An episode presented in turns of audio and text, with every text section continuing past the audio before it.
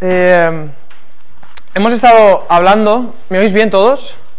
Sí, yo hoy eh, estoy un poco trasgo todavía. Entonces, me vais a perdonar, tengo la garganta todavía un poco tocadita.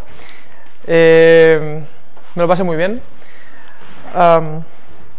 y aparte estoy un poco, un poco así porque me he ido a duchar después de desayunar y no había agua y me he quedado así en la ducha esperando estado orando y no ha pasado nada. Y entonces, pues nada, vengo tal cual, ¿eh? Eh, delante del Señor tal como soy. Mm, la, primera sesión estuvimos hablando de la invitación de Jesús que nos decía, sígueme, porque la invitación no es a seguir una religión, no es a seguir una creencia, es a seguir una persona, la persona de Jesús, que es el Hijo de Dios.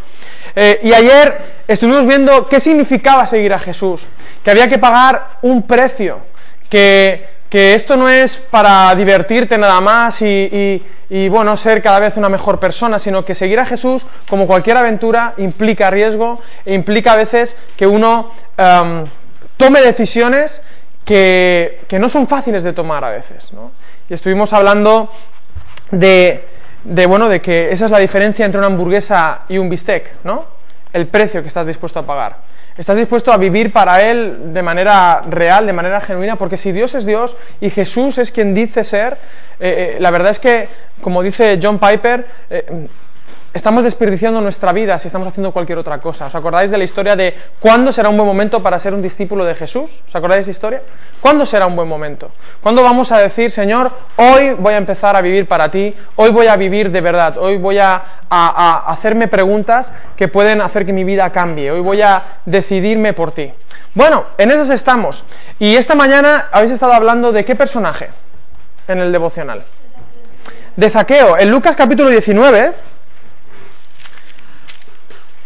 Dice que habiendo entrado Jesús en Jericó, iba pasando por la ciudad y sucedió que un hombre llamado Zaqueo, que era jefe de los publicanos y rico, procuraba ver quién era Jesús, pero no podía a causa de la multitud, pues era pequeño de estatura.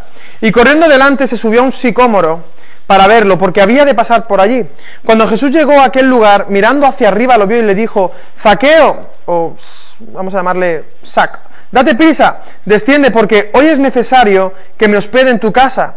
Entonces él descendió a prisa y lo recibió gozoso. Al ver esto, todos murmuraban, diciendo que había entrado a hospedarse en casa de un hombre pecador.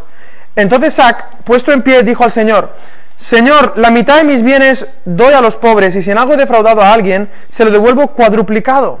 Jesús le dijo, hoy ha venido la salvación a esta casa, por cuanto él también es hijo de Abraham, porque el Hijo del Hombre vino a buscar y a salvar lo que se había perdido. Este Sac era, era una pieza, ¿eh? Era un chaval, eh, no, era un chaval, era un hombre ya, pero era un poco, ¿eh? a él no le daban dos, le daban un petit nada más. Entonces, se quedó pequeñín y era un recaudador de impuestos, un publicano. Era un tío que era conocido, tenía fama de ladrón, de que se aprovechaba de la gente, de que te cobraba más de la cuenta. Era un poco, y como aquí se está grabando, pero no importa, era un poco rollo como camps, ¿eh?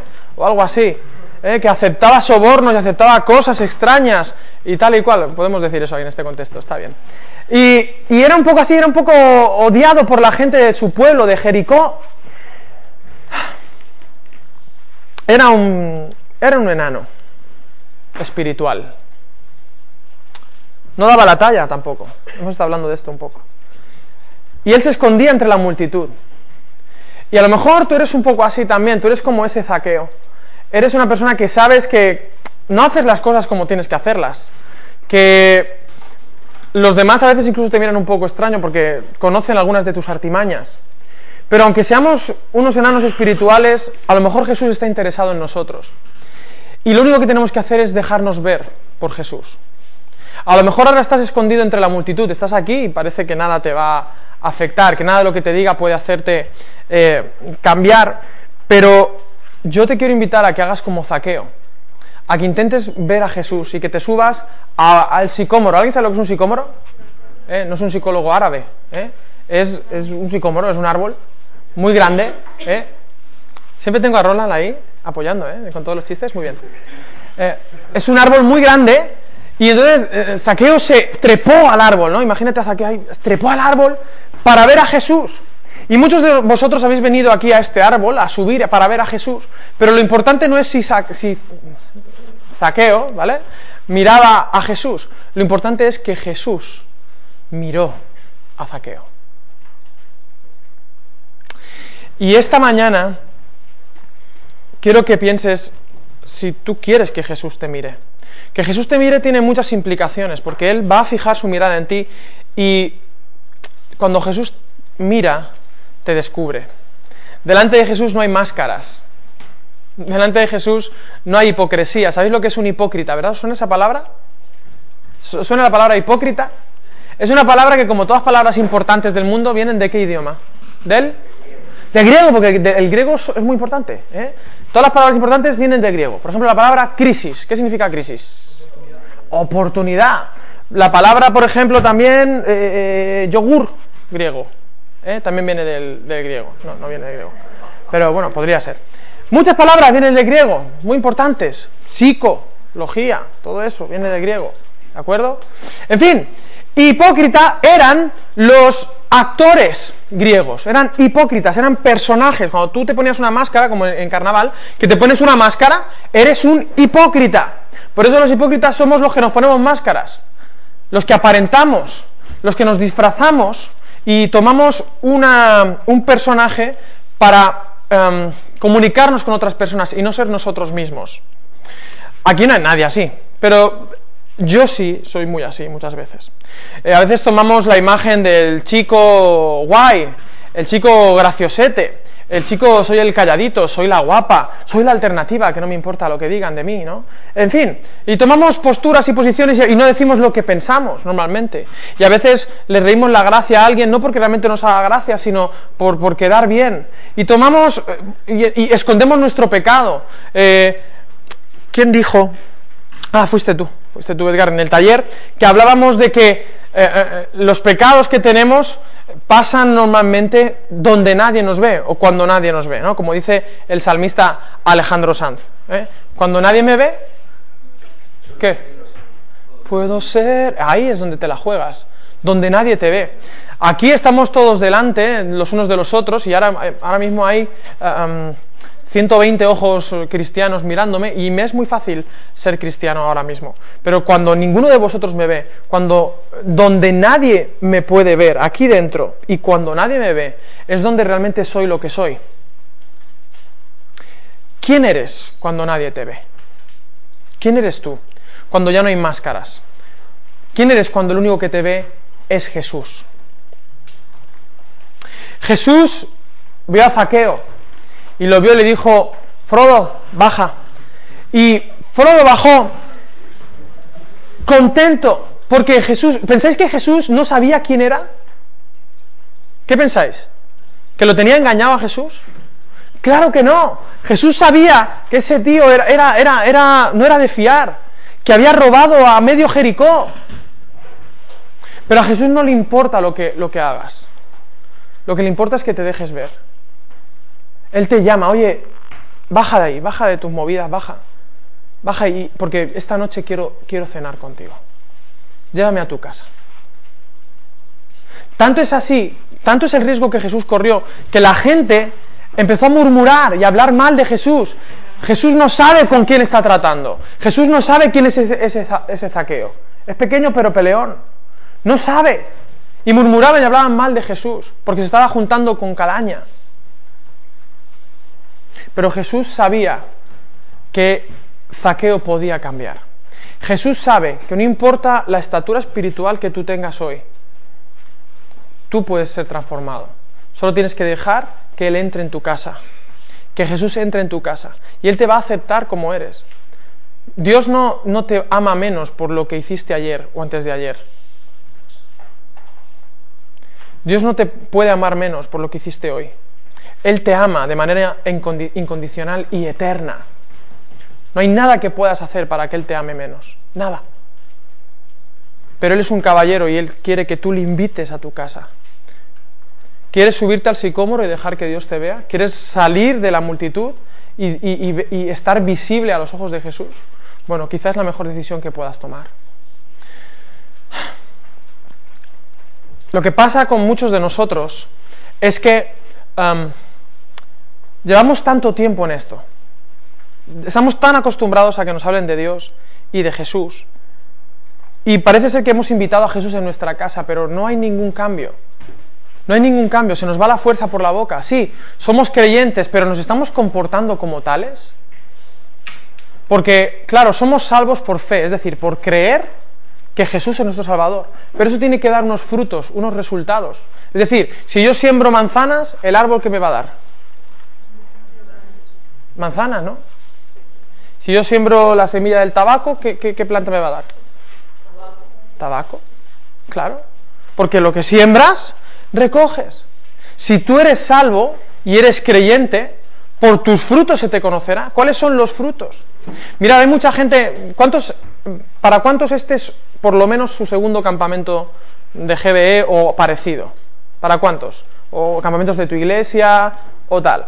Para el segundo o el tercero o el cuarto o el quinto o el 33, me da igual.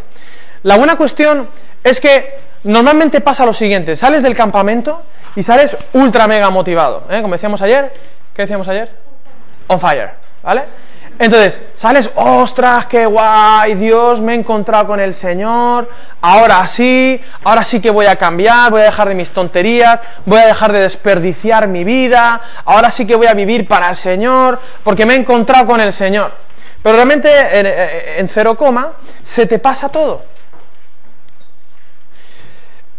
Déjame decirte que si eso es así, si eso es así, a lo mejor es que no has tenido un encuentro tan, tan heavy con el Señor. Porque mi Dios no, o sea, mi Señor no es, no, es un personaje débil. Él es como un camión. Eso es como si yo te dijera, ¿sabes qué? Me he encontrado con un camión de frente y me ha atropellado. Y por eso he llegado tres minutos tarde. Pero bueno, me ha dado tiempo a asearme un poquito y tal. ¿Tú qué me dirías? ¿Que soy qué? ¿Un qué? ¿Un qué? Un, mentiroso. Porque si tú te encuentras con un camión, cambias. ¿Sí o no? Claro. O sea, me, me atropellado.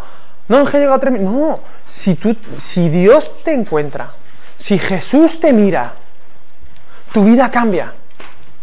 Sí o sí tu vida cambia. Claro que vamos a tener que luchar y haber movidas y, como digo siempre, la cabra siempre tira para el monte. ¿eh? Las ganas de hacer cosas no se te van a quitar de un día para otro, pero vas a tener la capacidad de decir que no a cosas a las que antes no eras capaz de decir que no. Y vas a tener la capacidad de decir que sí a cosas que ni antes se te ocurrían hacer.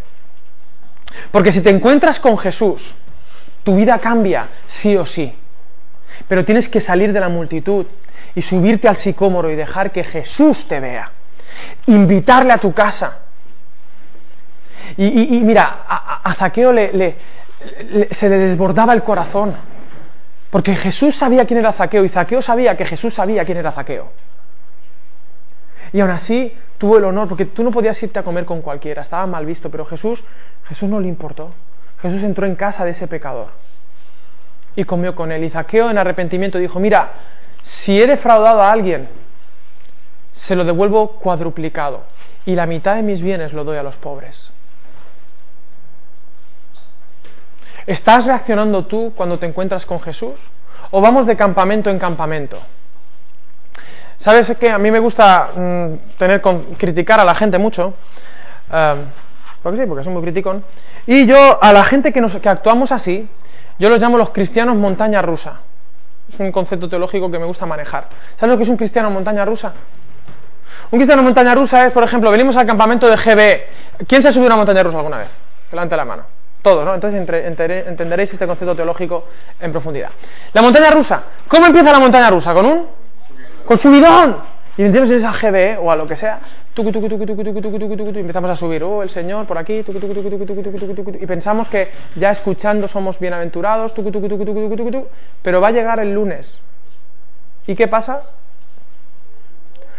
Y encima, qué mala pata, estamos en verano, ¿verdad? Y entonces se juntan las ganas con el hambre de comer. ¿eh? Te vas a la playa, un looping. Por la noche todos los gatos son pardos. ¿eh? Y se, alinean los planetas. y estás con una chica que es de las de Sígueme, una pescadora de hombres, y y bueno, y llegas con tus padres y les pegas un grito porque pasas de ellos, no quieres saber nada de ellos, llegas a los estudios, exámenes en septiembre, pasas de estudiar, vas a la iglesia porque te lo, te lo mandan y vas en tu montaña rusa, muy emocionante, muy guay, muy tal, ah, y llega el año que viene. ¿Y qué viene el año que viene? Otra vez el campamento GB. Y volvemos a empezar. Es algo muy divertido, es muy entretenido ser un cristiano montaña rusa. Está siempre, hay una de cal y una de arena. Pero lo triste de las montañas rusas es que no llevan a ningún sitio. No tienen rumbo. Estás perdiendo el tiempo. Porque no tiene sentido, no tiene rumbo la montaña rusa. Solo da vueltas y vueltas. Y espero que esto no describa tu vida. Una vida sin sentido, que solo da vueltas sobre sí misma. Zaqueo supo reaccionar. Zaqueo supo entender que era un privilegio que Jesús le mirara, que Jesús quisiera ir a su casa, tener una relación personal con él, y decidió cambiar. Estamos cambiando. Un discípulo de Jesús da señales de cambio, sí o sí. Si te atropella un camión, cambias. Y hay una historia que me encanta, que está ahí mismo en Lucas, Lucas 15, es una de mis historias favoritas, que contó Jesús.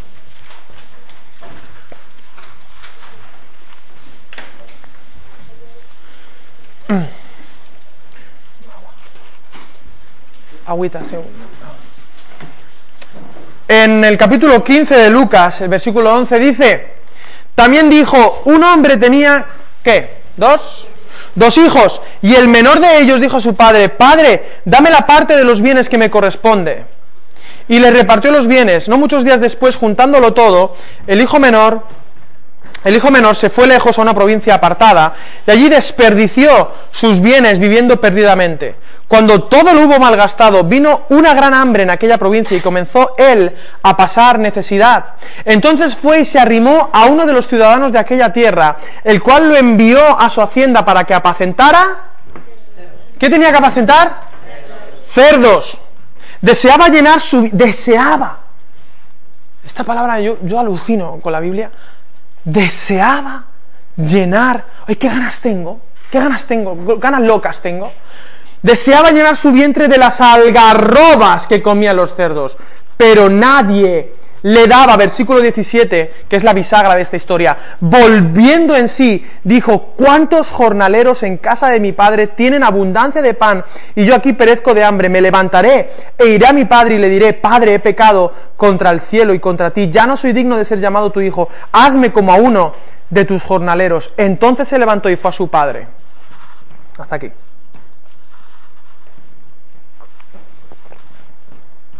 Érase una vez un hombre muy rico, un señor latifundista que tenía muchas tierras, tenía un montón de jornaleros a, su... vale.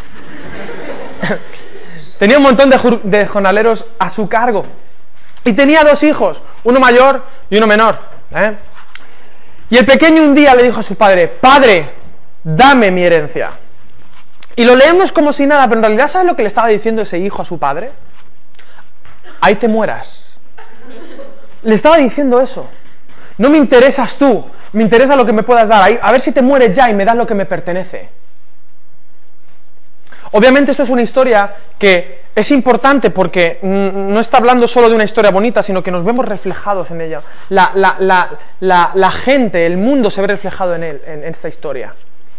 Nosotros, hijos de Dios, le hemos dicho a Dios, ahí te mueras. Le hemos dicho, no me interesas tú, me interesa lo que me puedas dar. Porque todas las personas de esta tierra, todos los niños que nacen, todo lo que existe, toda la vida que ocurre aquí, la ha creado Dios. Y toda la gente, crea o no crea en Dios, vive por lo que Dios le ha regalado, por la herencia que Dios le ha dado. La vida que tienen las personas, ya da igual la creencia que tengan, es un regalo de Dios. Y le hemos dicho a Dios, bueno, algunos filósofos, los que estáis en bachillerato, Nietzsche se lo dijo. ¿Os acordáis de lo que decía Nietzsche? Nietzsche dijo, Dios ha muerto. Vale. Él dijo eso. Él quería, ahí te mueras. Queremos vivir lo que nos das, lo que nos regalas, este universo maravilloso, pero no queremos saber nada de ti. Y como este niño, este chaval joven, bueno, el padre le dijo, bueno, voy a respetar tu decisión. Toma, esto es tuyo. Esto yo, lo tenía para ti guardado. Es verdad. Esto es para ti.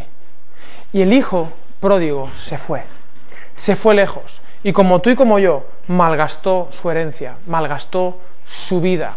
Y así estamos muchos de nosotros, con una herencia de Dios, con juventud, con salud, con futuro, con proyectos, con sueños, con, con inteligencia, con fuerza, con carisma, con sentido del humor, con emociones que sentimos, con hormonas que el Señor nos ha regalado para sentir un mogollón de cosas fantásticas. Y las estamos malgastando. Lo malgastamos. No nos acordamos de quién es el dador de todo eso, de quién nos regaló esta vida tan apasionante. Y nos vamos fuera, lejos de la casa del Padre. Y empezamos a malgastar con tonterías lo que hacemos. Este se lo gastó en, Dios sabe qué. ¿En qué estás malgastando tu juventud?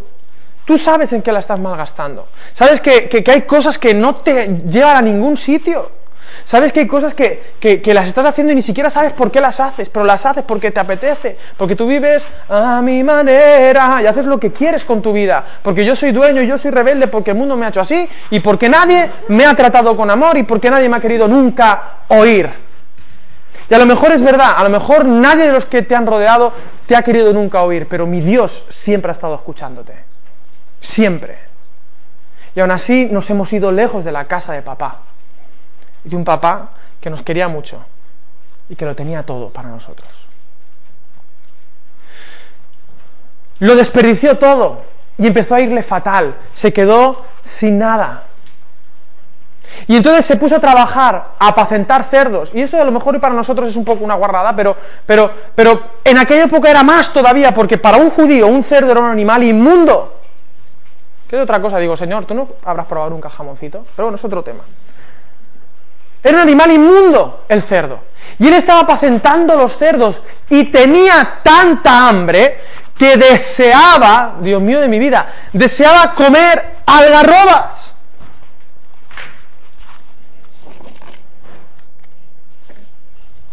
Esto. ¿Tú quieres oler esto? Esto era lo que este chaval quería comer. Toma pasarlo. Tenéis, toma, huélelo, huélelo. Dale un bocadito, chaval, venga. Yo ya lo he probado. Está bueno. Lo has comido ya. Está exquisito, exquisito. Venga, eh, eh. Oh, para todos tengo, venga. Agarrobas, gratis. Que no digan que GBE no somos esto generosos. Esto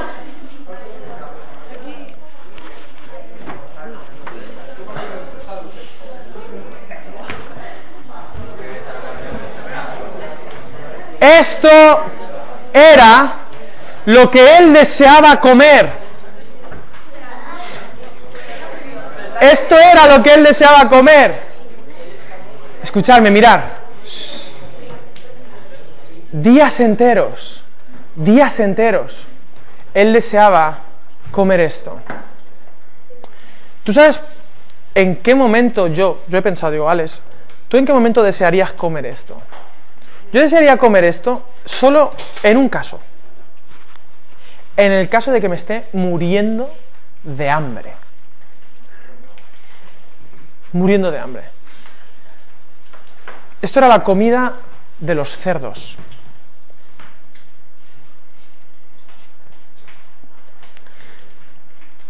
En casa del padre había abundancia de pan, había comida excelente. Pero en ese momento ese chaval lo que deseaba, lo que deseaba era comer esta porquería. Comida de cerdos. Y ahora me pongo un poco durillo, pero creo que es importante que lo, que lo entendamos bien. Muchos de nosotros estamos alimentándonos con comida de cerdos porque no estamos en casa de papá. Porque si estuviéramos en casa de papá, yo estaría alimentándome de pan. Pero por eso deseamos cosas que no tienen sentido. Por eso tenemos los problemas sexuales que tenemos. Por eso tenemos los problemas relacionales que tenemos. Y estamos alimentando nuestra alma con comida de cerdos. cuando en casa de mi padre hay abundancia de pan? ¿Qué deseas? ¿Y por qué lo deseas? Desear es genial, es un regalo de Dios. El problema es que estamos deseando cosas que en realidad están malísimas, que en realidad no son comida para mí, porque mi padre tiene un alimento mucho mejor. En aquel momento ese chaval no lo entendía y ahí estaba y pasó días y días y días comiendo de las algarrobas de los cerdos. Qué triste que a veces tengamos que llegar, ojalá no te pase a ti, que no tengas que llegar a estar ahí embarrado con los cerdos para que te des cuenta, para que hagas como este hijo pródigo. Este hijo pródigo, el versículo 17, es milagroso, es mágico. Dice, volviendo en sí, volviendo en sí se dio cuenta, dijo, dijo, ¿qué estoy haciendo? Mira, hay una frase que me encanta, que es, lo que es, una frase que usamos mucho los valencianos. Volviendo en sí, ¿estamos todos tontos o qué? ¿Sabes? Esta, esta, me encanta esta expresión. Es que estamos todos tontos.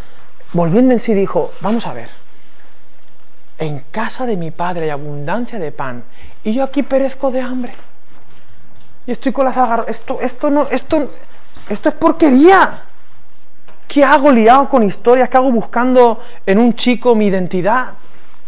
Y dejándome hacer y deshacer. ¿Para qué? ¿Qué hago mirando esta patata basura? ¿Para qué? ¿Qué hago buscando estas relaciones, consumiendo esta cosa que me venden porque mis colegas lo toman también? ¿Para qué? ¿De qué me sirve? ¿De qué me sirve estar alimentándome de orgullo y de, una falsa imagen? ¿Para qué todo eso? ¿De qué me sirve ser eh, la chica la chica hielo? ¿Conocéis a las chicas hielo? Estas chicas que cuando les dices sola te dicen, tonto. Estas, estas chicas, fatal, la mujer fatal. ¿Os suena alguna? ¿Hay alguna? Aquí todavía no sé si he podido trabajar con alguna, alguna habrá, pero... Eh, chica fatal. Estas chicas fatales, que las te acercas y te cortan, ¿sabes lo que te quiero decir? Chicos también habrá, pero sí, pobre chaval. Luego quieres... Hablamos luego, tío. Hablamos luego y nos lloramos juntos, venga. ¿Sabes por qué cortan? Un vaso que corta es un vaso roto. Yo tuve que aprender eso. Me di cuenta que un vaso que corta es un vaso roto. Y tienes que rascar un poquito. Ah, es que aquí lo que pasa es otra cosa. Volviendo en sí, dijo, en casa de mí, volveré. Pero volveré no en plan, eh, papá, ya estoy aquí, venga, va, ¿qué hay para cenar? No, volveré y le diré, Señor, Padre, no soy digno de ser llamado tu hijo, pero hazme como uno de tus jornaleros, en humildad, porque tú no mereces, tú no mereces en un sentido el amor de Dios, porque sabes que has metido la pata. Pero bueno, lo intentaré, me acercaré humillado, me humillaré. Y dice ahí que volviendo en sí, en el versículo 20, entonces se levantó y fue a su padre. Y cuando aún estaba lejos, lo vio, lo vio su padre, igual que Jesús con Zaqueo. Lo vio su padre y cuando aún estaba lejos, y fue movido a misericordia, y corrió y se echó sobre su cuello y lo besó. El hijo le dijo, Padre, he pecado contra el cielo y contra ti, ya no soy digno de ser llamado tu hijo. Pero el padre dijo a sus siervos, sacad el mejor vestido y vestidle, poned un anillo en su dedo y calzado en sus pies, traed el becerro gordo y matadlo y comamos y hagamos fiesta, porque este mi hijo muerto era, ya revivido, se había perdido y es hallado. Y comenzaron a regocijarse. La historia termina igual que la de Zaqueo. Yo he venido a salvar lo que se había perdido. En esta historia también ha sido hallado lo que se había perdido. El hijo volvió a casa del padre. Y dice la Biblia que cuando todavía estaba lejos, lejos, el padre lo vio. ¿Por qué lo vio el padre? Yo imagino al padre todos los días saliendo a ver cuándo volvería su hijo esperando que su hijo volviera. Dice Santiago 4.8, acercaos a Dios, déjate ver por Dios. Solo déjate ver, Él hará el resto. pero, pero exponte delante de Él. Acercaos a Dios, Santiago 4.8, y Él se acercará a vosotros, pero no en la misma medida. Tú te acercas un poquito y Dios dice, esta es la mía, y se va corriendo a por ti. Salió corriendo. Ahora, déjame ponerte en situación. Este hijo pródigo en aquella época le pasó como a mí. No había ducha.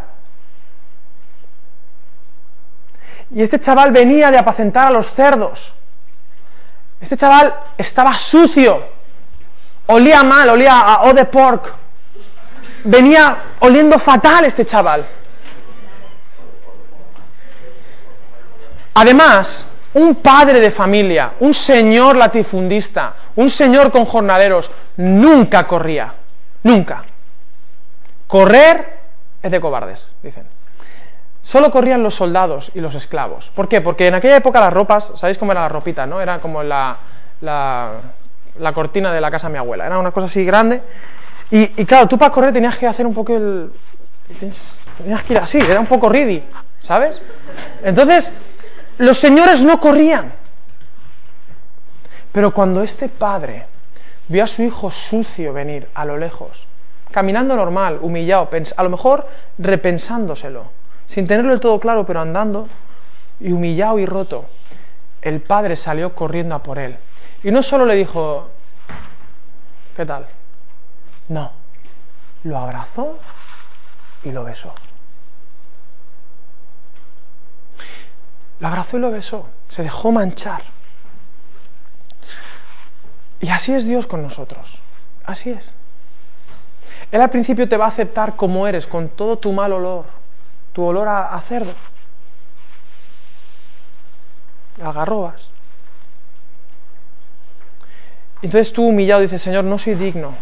Pero entonces, sorpresa, Él te dice, oye, no, sacadle el mejor vestido. Esta no es tu ropa, tú tienes que cambiar. Vamos a darte una duchita. Te voy a dar el anillo de poder. El anillo significa que le volví a dar la herencia y ponerle un calzado nuevo en sus pies. El Señor, el, Señor, el Padre tenía unos zapatos preparados para él. Él volvió en sí y dejó de estar en la pocilga y decidió estar en casa de su Padre. Decidió estar en casa de su Padre. ¿Estás en casa de tu Padre o te estás alimentando todavía de algarrobas?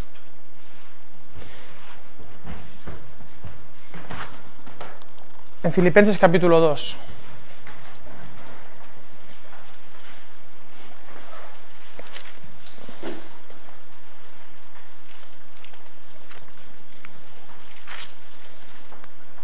En Filipenses capítulo 3, ¿eh? no hay dos sin tres. Filipenses capítulo 3 dice el versículo 7, pero cuantas cosas eran para mi ganancia, las he estimado como pérdida por amor de Cristo. Y ciertamente aún estimo todas las cosas como pérdida por la excelencia del conocimiento de Cristo Jesús, mi Señor.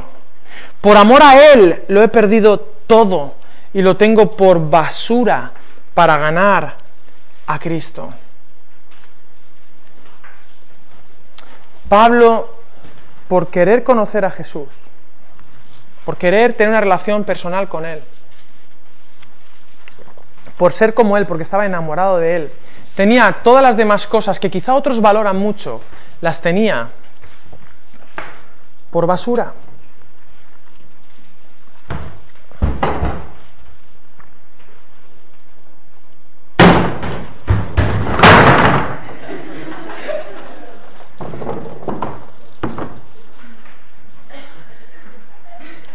Por basura.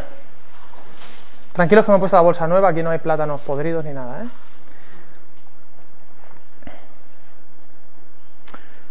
Y yo me imagino mucha gente cuando oramos. Uno, uno, conoce mucho a la gente de acuerdo a cómo ora.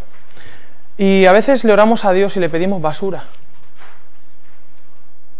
Y en vez de decirle, Señor, quiero más de ti, quiero conocerte a ti, le decimos, Señor, dame, dame basura. Le decimos, Señor, mira lo que hablábamos aquí.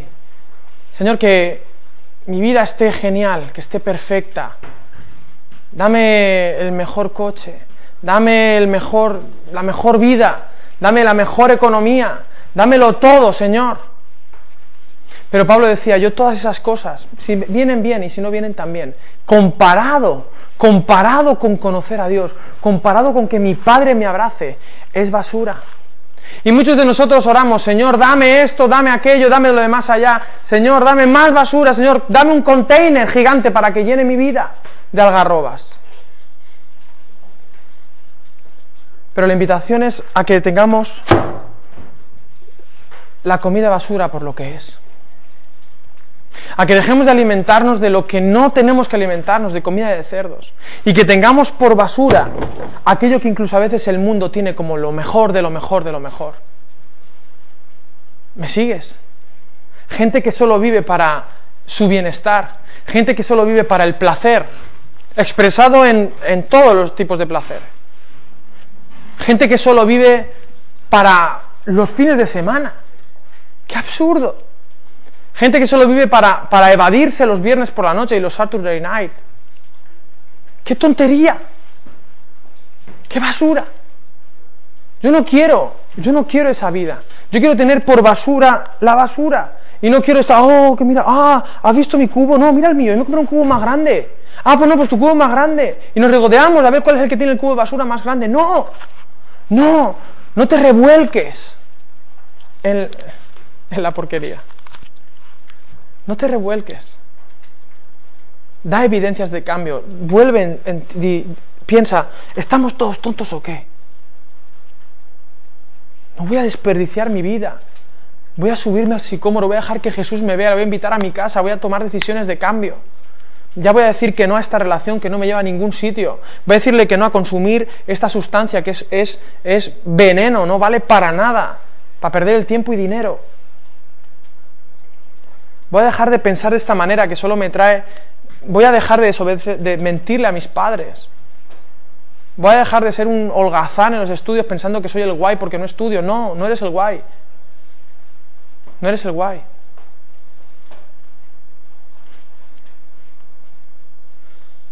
Vive para Dios. Entrega tu vida a Dios. Y ten las cosas que son basura por basura. Aquellos pecados que te están agobiando y que no te llevan a ningún sitio. Yo sé que es difícil. Yo sé que a veces no es necesariamente de un día para otro. Pero deja que Jesús te vea. Deja que Jesús vea eso. Sal de la multitud y reacciona. Y di, Señor, heme aquí. Aquí estoy. Aunque soy un, a lo mejor un poco pequeñito Wow, wow, wow. ¿Eh? la canción? Aunque soy un hijo pródigo, aunque huelo mal, Dios no es como muchos de nosotros, que le decimos a la gente, primero lávate y luego forma parte. No, Dios es al revés. Ven, yo te acepto y ahora te limpio.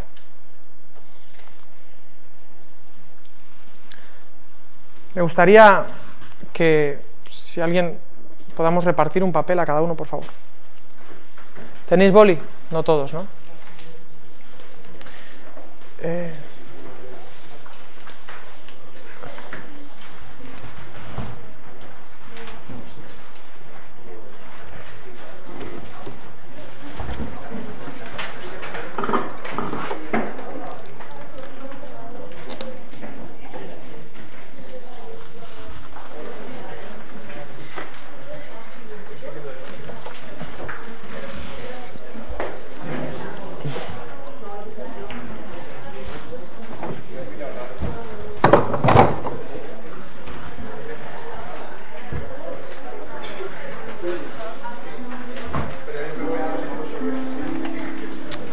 Me gustaría que pudiéramos guardar las garrobas para vosotros de regalo, de GBU, de recuerdo. Me gustaría que pudiéramos dedicar, se puede Edgar, unos minutos, estamos de tiempo, y que pudiéramos tener un tiempo para, para el Señor, solo tú y Dios. Esto no es eh, para quedar bien conmigo, ni con Edgar, ni con ningún monitor, ni con GBE. Esto es entre tú y el Señor, porque la invitación es a seguirle a Él. Y me gustaría que tuvieras un tiempo de reflexión y que pensaras en aquellas cosas, en aquellas algarrobas que no te llevan a ningún sitio, en aquellas movidas que tú sabes que tienes, porque quizás has estado lejos de casa del Padre. Y te gustaría entregárselas a Dios, te gustaría que Jesús te mirara. Y ahí donde estás, nadie te va a mirar, solo Jesús si tú te dejas. Y me gustaría que con sinceridad tú pudieras escribir ahí lo que quieras en realidad, pero puedes escribir cuáles son tus algarrobas, cuáles son eh, aquellas cosas que te están ensuciando, aquellas cosas que como zaqueo le estaban persiguiendo, le daban mal nombre. Pueden ser pecados, pueden ser luchas, no sé, lo que tú, lo que se te ocurra. Yo voy a, no, quiero tampoco condicionarte, simplemente que hagas lo que consideres, que escribas ahí aquellas cosas que sabes que a Jesús no le agradan, que no huelen bien. Si quieres, claro, esto no está obligado. Y luego simbólicamente, después de estar un tiempo, estate ahí orando, lo que necesites, como vayas viendo, se lo entregues al Señor y lo tengas por lo que es, por basura, y lo tires, lo rompas si quieres, lo que te dé la gana. Pero que lo hagas externamente no sirve de nada, a no ser que primero sea estés tomando decisiones en tu corazón y en tu mente y en tu espíritu. Entonces sí hazlo, ¿vale?